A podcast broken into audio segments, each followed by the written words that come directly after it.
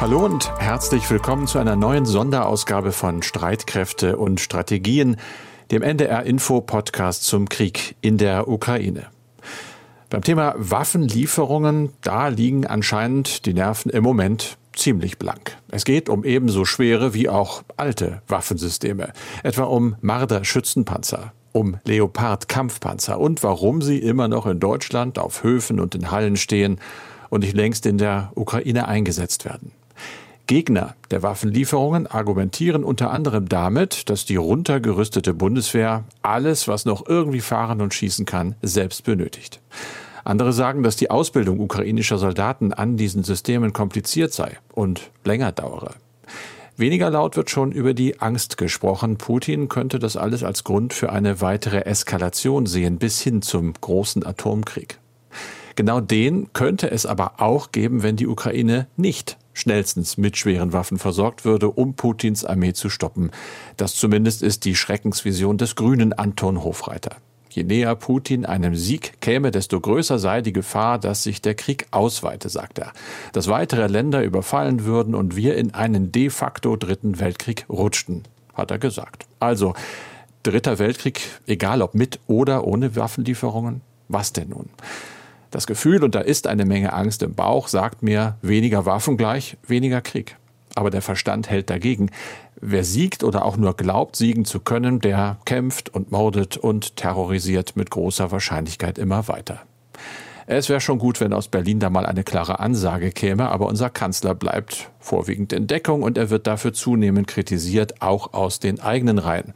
Darüber reden wir in diesem Podcast, natürlich auch über den Verlauf der neuen russischen Offensive im Osten der Ukraine, über die Bewunderung der deutschen Außenministerin für die wehrhaften Balten, die sich halt nie von Russland haben einlullen lassen, oder um deutsche Milliarden für russisches Öl und Gas und damit indirekt auch für Moskaus Kriegskasse. Wir, das sind wie immer Andreas Flocken, sicherheitspolitischer Experte bei NDR Info und ich, Carsten Schmiester aus der Aktuellredaktion. Dieses Gespräch nehmen wir auf am Mittwoch, den 20. April um 16 Uhr. Andreas, das Stichwort klar, die Offensive, sie hat gestern, da wurde es bestätigt, begonnen. Wie ist die Lage heute?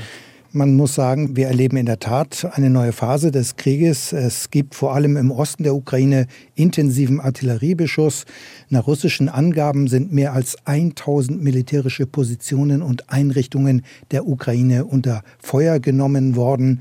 Über 100 gegnerische Geschützstellungen seien zerstört worden. Ob diese Meldungen alle auch der Realität entsprechen oder teilweise auch Propaganda sind, das lässt sich von hier aus natürlich schlecht einschätzen. Aber klar ist, aus vielen Regionen werden heftige Kämpfe gemeldet, vor allem bei Donetsk und Luhansk. Von britischen Experten, die die Kämpfe beobachten, ist zu hören, die russischen Streitkräfte versuchten, ukrainische Stellungen zu durchbrechen, bisher aber offenbar ohne Erfolg. Es heißt zudem, in der Region würden weitere russische Truppen zusammengezogen. Die ukrainische Seite spricht davon, russische Angriffe seien abgewehrt und zurückgeschlagen worden. Bei Gegenangriffen hätten die russischen Streitkräfte Verluste hinnehmen müssen. US-Militärexperten gehen davon aus, dass die russischen Militärplaner letztlich versuchen werden, ukrainische Verbände einzuschließen.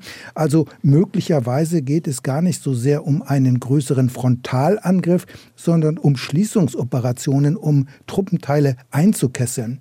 Die Beobachter Beobachter kommen aber letztlich zugleich zu dem Schluss, dass die Offensive überhastet erfolgt. Also die Vorbereitungszeit war offenbar doch ziemlich kurz. Möglicherweise hat Putin ein Datum vorgegeben, bis wann die Offensive erfolgreich sein muss. Und gemeint ist damit natürlich der 9. Mai. An dem Tag wird jedes Jahr die Kapitulation Deutschlands im Zweiten Weltkrieg in Moskau mit einer großen Militärparade gefeiert. Bereits vor der Offensive war von westlichen Experten Experten zu hören, die zusammengezogenen russischen Verbände hätten keineswegs die Kampfkraft wie vor Beginn des Krieges. Also wir werden letztlich sehen, ob dieser Umstand Auswirkungen hat auf die russische mhm.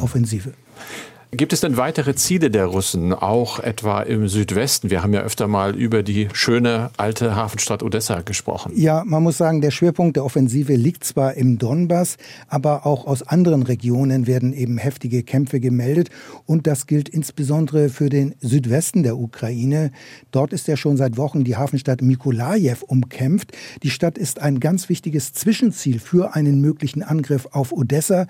Die Metropole liegt rund 130 Kilometer Kilometer von Mikolajew entfernt. Und möglicherweise hat die russische Militärführung ihr Ziel, auch Odessa zu kontrollieren, nicht aufgegeben. Denn bei einer Eroberung dieser Stadt wäre die Ukraine vom Schwarzen Meer abgeschnitten. Und das hätte für die Ukraine gravierende Folgen, denn ein Großteil des Ex- und Imports wird über Odessa abgewickelt. Die Frage bleibt aber, ob die russischen Streitkräfte die Fähigkeit haben, neben dem Donbass auch im Südwesten größere Vorstöße Anstöße und Geländegewinne zu machen. Das ist noch offen. Möglicherweise sind die dafür eingesetzten Kräfte dann doch zu schwach. Sie sind aber auf jeden Fall stark genug, um Mariupol immer enger in die Zange zu nehmen. Die Stadt leidet fürchterlich. Wir hören immer neue schreckliche Nachrichten. Du verfolgst sozusagen das Schicksal dieser Stadt. Wie ist da aktuell die Situation? Ja, man muss sagen, die Hafenstadt ist praktisch unter russischer Kontrolle, mit der Ausnahme des Stahlwerks, wo sich weiterhin rund 2500 ukrainische Kämpfer verschanzt haben und heftigen Widerstand leisten. Es sollen sich auf dem Gelände auch Zivilisten befinden. Russland hat einmal einmal mehr die Kämpfer aufgefordert, aufzugeben. Darauf haben diese aber nicht reagiert. Es hat ja auch schon zuvor russische Ultimaten gegeben. Und der Kommandeur der eingeschlossenen Soldaten hat in einer Videobotschaft um die Evakuierung per Schiff in ein Drittland ersucht. Dazu muss man wissen, das Stahlwerk liegt direkt am Asowschen Meer und hat einen eigenen Hafen. Und außerdem muss man im Hinterkopf haben, in Mariupol befinden sich ja noch weiterhin mehrere tausend Zivilisten. Die Regierung hat erneut einen Fluchtkorridor angekündigt, um 6000 Frauen und Kinder und ältere Menschen aus der eingeschlossenen Stadt herauszubringen. Darauf haben sich Kiew und die russischen Truppen jetzt geeinigt. Ob der Versuch aber diesmal erfolgreich ist, das wissen wir nicht. Nach Angaben der ukrainischen Regierung sind bisher seit Beginn des Krieges mit russischen Truppen rund 300 Fluchtkorridore vereinbart worden. In der Praxis hätten aber nur etwas mehr als 170 auch funktioniert. Carsten, du hast über Waffenlieferungen eingangs gesprochen und über die Debatte in Deutschland. Bei Twitter war heute unter anderem von einem Kritiker zu lesen, dass die Debatte inzwischen länger dauere als jede Ausbildung ukrainischer Soldaten für den Einsatz mit deutschen Panzern. Andere Staaten haben weniger Zeit verloren, liefern längst schwere Waffen und versprechen weitere Waffensysteme. Du hast mal nachgeschaut. Wer hat denn bei den Waffen was zugesagt? Einige vorweg. Es ist ein bisschen schwer, da genau der Wahrheit auf den Grund zu kommen, weil natürlich auch dort äh, nicht alle sagen, was wirklich passiert. Aber man kriegt ein ganz gutes Lagebild. Offenbar ist einiges im Gange. Fangen wir mal mit den Vereinigten Staaten an. Da hat die französische Nachrichtenagentur AFP im englischsprachigen Dienst gemeldet, dass nach Angaben des amerikanischen Verteidigungsministeriums die Ukraine Kampfflugzeuge und Teile für Kampfflugzeuge bekommen habe um ihre Fähigkeiten in der Luft zu verstärken. Das Pentagon hat allerdings auf Nachfrage nichts weiteres gesagt, also nicht, was für Flugzeuge das sind oder um wie viele es sich handelt. Allerdings hat John Kirby, das ist der Sprecher des Pentagon, gesagt, im Moment könnte man sagen, dass die ukrainische Luftwaffe mehr Kampfjets zur Verfügung habe als vor zwei Wochen. Das ist mal eine Aussage. Dann ranken sich um sowas natürlich immer viele Meldungen. Eine kommt aus Österreich, da gibt es ein Online-Nachrichtenmagazin Express wir können das natürlich nicht nachprüfen, aber dort wird es spezifiziert. Es soll sich bei diesen Flugzeugen um 21 Kampfjets vom Typ MiG-29 handeln. Die haben die USA angeblich 1997 mal von der Republik Moldawien gekauft und setzen sie seitdem als Feinddarsteller ein. Das heißt, es wird darüber spekuliert, dass es eben alte Flugzeuge sind, dass ihr aktueller Kampfwert nur noch sehr, sehr gering sei. Sie seien nicht luftkampftauglich.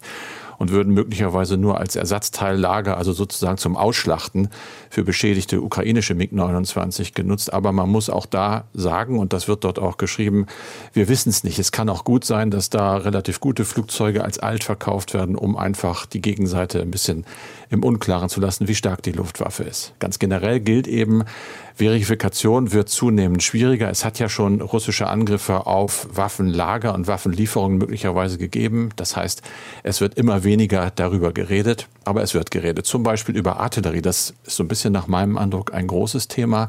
Zum Beispiel amerikanische Haubitzen, die sollen geliefert werden. Dann stellt sich die Frage, wie bringen wir den ukrainischen Soldaten denn bei, damit umzugehen? Das ist jetzt keine absolute Hightech, aber eben anders als das, was sie kennen. Da wird seitens des amerikanischen Verteidigungsministeriums gesagt, dass man versuchen werde, ukrainische Soldaten zum einen auf diesen System einzuweisen und zu üben, aber auch dafür zu sorgen, dass sie sozusagen als Trainer dann weiter ihr Wissen im Land weitergeben können. Man sagt nämlich nicht, wo dieses Training stattfinden soll, nicht in der Ukraine, das steht fest, aber das ist es dann auch. Es gibt weitere Äußerungen, zum Beispiel aus London. Die britische Regierung hat gesagt, der Konflikt werde zunehmend zu einem Artilleriekonflikt. Insofern sagt Johnson, der Premierminister, wir werden weitere Geschütze liefern. Kanada hat sich dem angeschlossen. Belgien, die Niederlande haben auch gesagt, wir werden weitere schwere Waffen an die Ukraine liefern, wollen sich aber noch mit Partnern abstimmen, ohne zu sagen, wer diese Partner sind. Die Niederlande hatten schon gesagt, gepanzerte Fahrzeuge zu liefern. Aus Norwegen hören wir, es gibt weitere Luftabwehrraketen. Und aus Australien werden leichte gepanzerte Transportfahrzeuge vom Typ Bushmaster angekündigt. Angeblich sind sie schon unterwegs. Ganz aktuell noch kurz, der Nachrichtendienst Bloomberg meldet, dass Deutschland nun doch die Ukraine mit Munition und mit Training für Panzerhaubitzen, und zwar für die Panzerhaubitze 2000 versorgen soll und ihnen das anbieten soll. Das ist ein Artilleriesystem, das wohl über die Niederlande und von den Niederlanden an die Ukraine gehen soll. Das alles ist auch nicht bestätigt, aber die Meldungen häufen sich. Da wird offenbar doch dran überlegt, die deutsche Hilfslieferung etwas aufzustocken. Ja, das wird uns mit Sicherheit noch weiter beschäftigen. Außenministerin mhm. Annalena Baerbock ist ins Baltikum gereist. Die drei Länder Litauen, Lettland und Estland grenzen an Russland bzw. Belarus und fühlen sich noch deutlich direkter bedroht als Deutschland. Carsten, du hast als Korrespondent in Stockholm auch viel über das Baltikum berichtet. Wie ist denn dort die Erwartungshaltung an den Baerbock-Besuch? Was wird von ihr erwartet?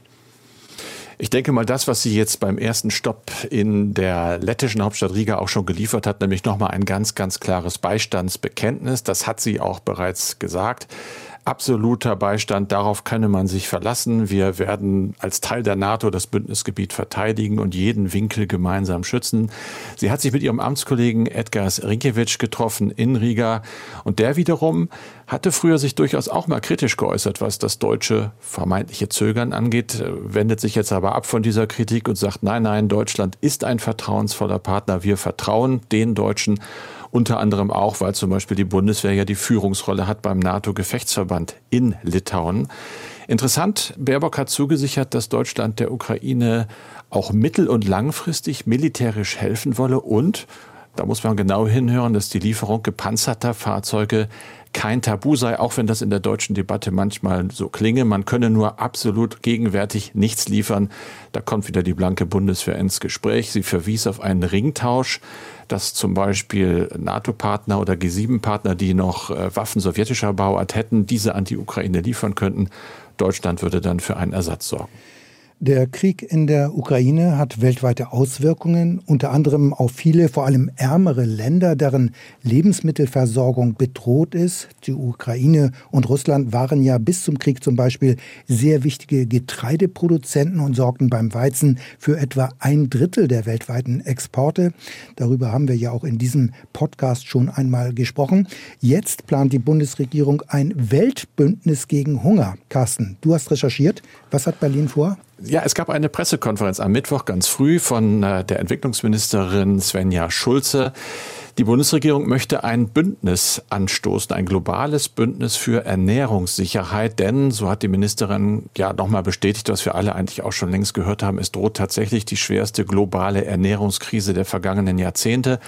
Und nach Angaben des Entwicklungsministeriums wird sie vor allem eben die ärmsten Staaten treffen. Die sind mit Masse in Afrika aber eben auch im Nahen Osten und in Asien. Ein schwerer Vorwurf wurde gemacht dem russischen Präsidenten Wladimir Putin, denn der nutze neben anderen schrecklichen Dingen eben auch Hunger als Waffe in diesem Krieg. Das möchte man ihm natürlich möglichst nehmen, diese Option. Deshalb will Schulze möglichst kurzfristige Hilfe über dieses Bündnis koordinieren lassen für die ärmeren Staaten. Das Ziel sei aber auch langfristig krisenfeste Strukturen aufzubauen. Am Donnerstag äh, gibt es eine Tagung der Weltbank in Washington. Da wird sie für diese Idee werben. Es hat wohl, wie das immer so ist bei diesen Tagungen, vorab Sondierungsgespräche gegeben und da sei sie überall auf offene Ohren gestoßen. Das ist ja auch eine Idee, die überaus praktisch klingt. Äh, die Ministerin will weiter auch in dieser G7-Gruppe, da hat Deutschland ja gerade das Präsidium, für diese Idee werben, auch für Hilfe aus dem privaten Sektor. Und da setzt sie wiederum auf die Weltbank als Koordinator und auch auf ihren Chef, auf Bundeskanzler Olaf Scholz. Der hat gesagt, es geht wieder um Geld, dass Deutschland schon mal 430 Millionen Euro zusätzlich für die Ernährungssicherheit bereitstellen wolle. Einer müsse ja anfangen zu sagen, wir legen Geld auf den Tisch, hat Schulze dazu gesagt. Und auch, dass es in der Zukunft eben um einen erweiterten Sicherheitsbegriff geht. Da ist nicht nur Militär gefragt, sondern eben auch die Ernährungslage, die Gesundheit von Menschen. All das zusammen definiert ja jetzt eigentlich auch schon den Überbegriff Sicherheit. Mhm. Kommen wir von Lebensmitteln zu Energieträgern, auch ein Exportschlager der Russen, Gas, Öl und Kohle. Der Ruf nach einem umfassenden Embargo wird ja mit dem Verlauf des russischen Angriffskrieges immer lauter in der EU, aber auch bei uns in Deutschland.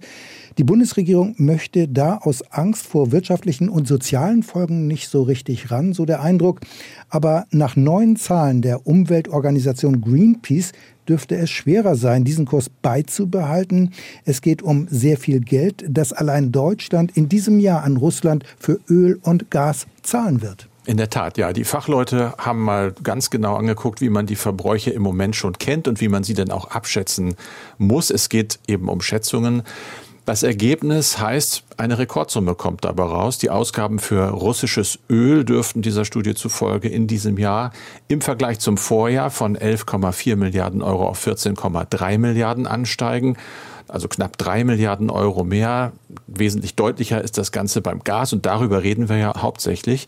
Da wird der Import auch wegen der stark gestiegenen Preise natürlich in diesem Jahr von 8,8 auf 17,6 Milliarden Euro steigen. Also sich verdoppeln. Deutschland würde damit unterm Strich annähernd 32 Milliarden Euro an Russland zahlen. Das ist so viel wie seit Jahren nicht. Es gibt Berichte über diese Studie, unter anderem von den Kollegen der Süddeutschen Zeitung.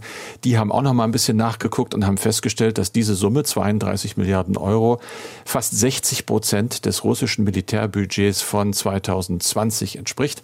Nun muss man aber dazu sagen, dieses Geld geht ja nicht direkt in Putins Kriegskasse, sondern stärkt einfach die Wirtschaft in Russland und damit indirekt natürlich auch die Fähigkeit, diesen Krieg immer weiterzuführen. Nur es werden nicht direkt davon irgendwelche äh, Granaten gekauft. Trotzdem, Greenpeace warnt natürlich davor, die Organisation fordert ein Umdenken in der deutschen Politik.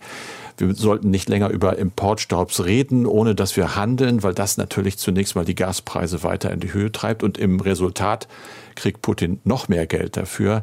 Das will Greenpeace verhindern. Der Vorschlag ist, wenn die Bundesregierung weiter kein Gasembargo wolle, dann solle sie sich mal Gedanken machen um alternative Sanktionsinstrumente. Und da denkt Greenpeace an eine Friedensabgabe. Ich verstehe das so, dass man die dann einfach erstmal von den Zahlungen abzieht. Was Greenpeace nicht sagt, ist, wie Russland möglicherweise darauf reagieren würde. Wahrscheinlich nicht allzu erfreut. Das müsste man abwarten. Andreas, lass uns uns unseren Hörerinnen und Hörern zuwenden. Die haben wieder sehr, sehr viele Mails geschrieben mit sehr, sehr vielen Fragen. Wie gesagt, ganz wichtiger Input für uns. Wir freuen uns über jede einzelne Mail an streitkräfte.ndr.de, Streitkräfte mit AE. Diese E-Mail-Adresse hat zum Beispiel Sabine Rüger benutzt und sie schreibt uns, auf die Forderungen der Ukraine nach schweren Waffen wird immer mit dem Argument geantwortet, dass es keinen Sinn mache, diese Waffen zu liefern, weil es zu lange dauern würde, bis die ukrainischen Soldaten den Umgang damit gelernt hätten. Diese Argumentation erinnert mich an die Argumente der Politik und der Pharmaindustrie im Verlauf der Corona-Pandemie, wenn über die Freigabe der Impfpatente gesprochen wurde nun befinden wir uns im Jahr drei der Pandemie und über ein Jahr nach Einführung der ersten Impfstoffe und diese Argumente wurden doch damit ad absurdum geführt. Zumal man immer wieder von Militärexperten hört, dass der Krieg Jahre bis hin zu einem Jahrzehnt dauern könne. Sind diese Argumente nicht ebenfalls nur Ausreden? Also wie lange der Krieg in der Ukraine dauert, das wissen wir natürlich nicht. Er dauert jedenfalls bisher aber schon länger, als mancher am 24. Februar gedacht hat, also unmittelbar nach dem russischen Angriff. Das hängt aber sicher auch mit den umfangreichen westlichen Waffenlieferungen zusammen. Und in der Tat, es ist nicht ausgeschlossen, dass der Krieg noch länger dauert, möglicherweise ein Jahr, vielleicht sogar noch länger als ein Jahr. Das kann man alles nicht ausschließen. Der Krieg könnte nämlich zu einem langen Abnutzungs- und Zermürbungskrieg werden, sich in diese Richtung entwickeln, zu einer Art Stellungskrieg. Und den könnte die Ukraine nur durchhalten bei umfangreicher Militärhilfe des Westens.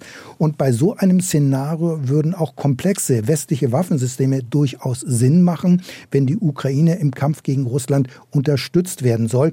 Also die USA gehen ja jetzt bereits dazu über, auch ukrainische Soldaten an Artilleriegeschützen auszubilden. Das Prinzip lautet dann Train the Trainers. Das heißt, die Ukrainer kehren dann in ihr Land zurück und bilden ihrerseits ukrainische Soldaten an westlichen Systemen aus.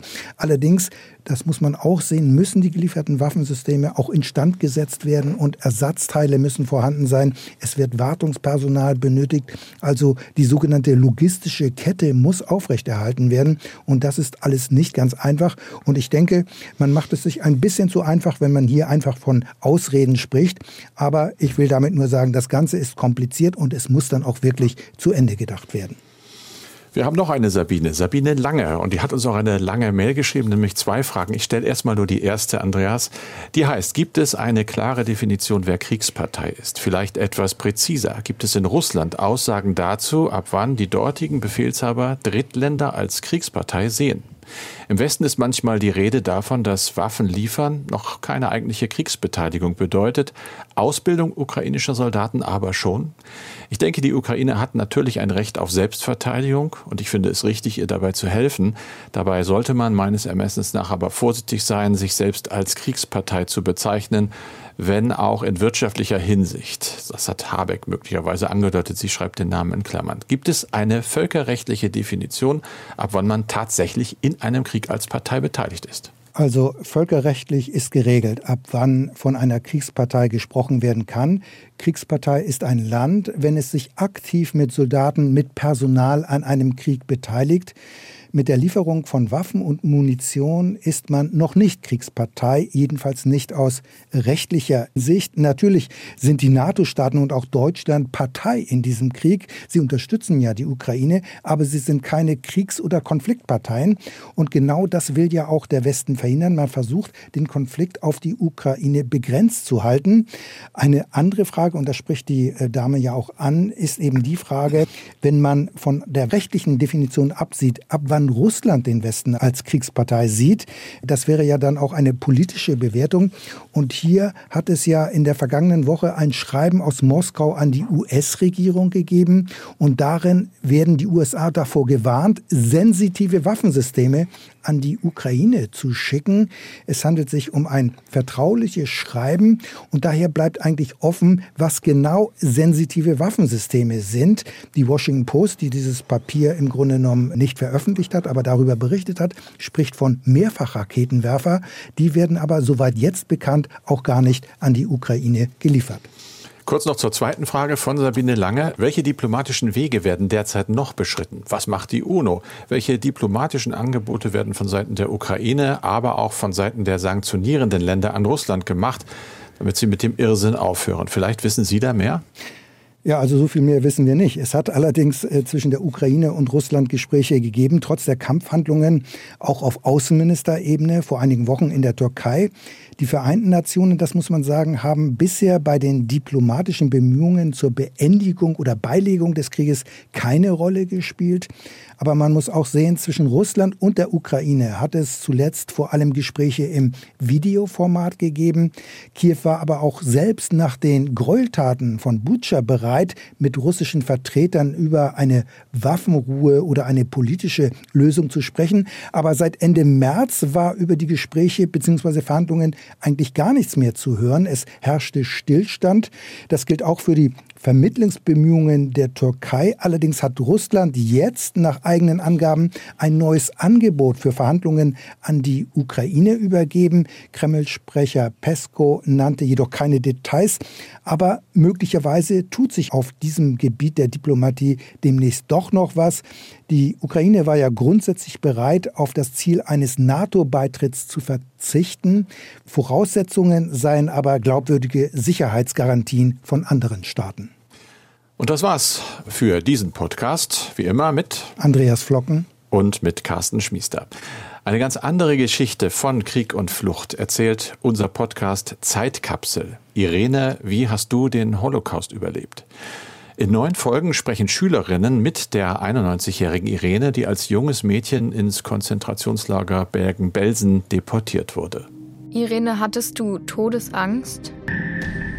Von der Minute, dass wir in Bergen-Belsen angekommen sind, war es nur Angst.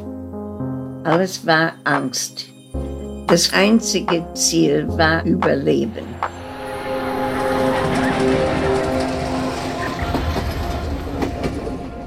Um den Alltag im Konzentrationslager geht es in der aktuellen Folge des eindrucksvollen Podcasts Zeitkapsel.